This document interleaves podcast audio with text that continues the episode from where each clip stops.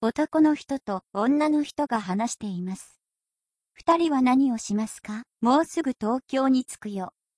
東京に着いたら何をしようかまずは浅草にいて、それから東京スカイツリーに。いいね。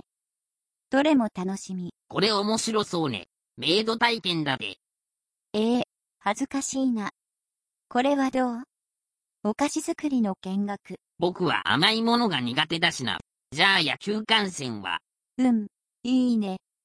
私野球大好きだし、じゃあ決まり。ついでに野球博物館にも行きたいね。